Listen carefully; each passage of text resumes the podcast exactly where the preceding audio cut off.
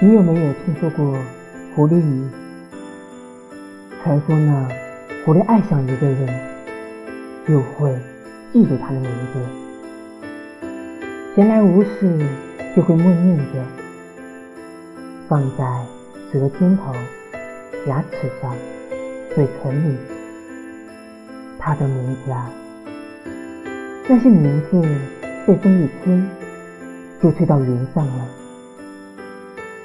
当云朵再也承受不住名字的重量，天空就会下起蝴蝶雨。雨后呢，山坡会长出紫色的小花，采一朵散在发间，就会。收到心上人的告白。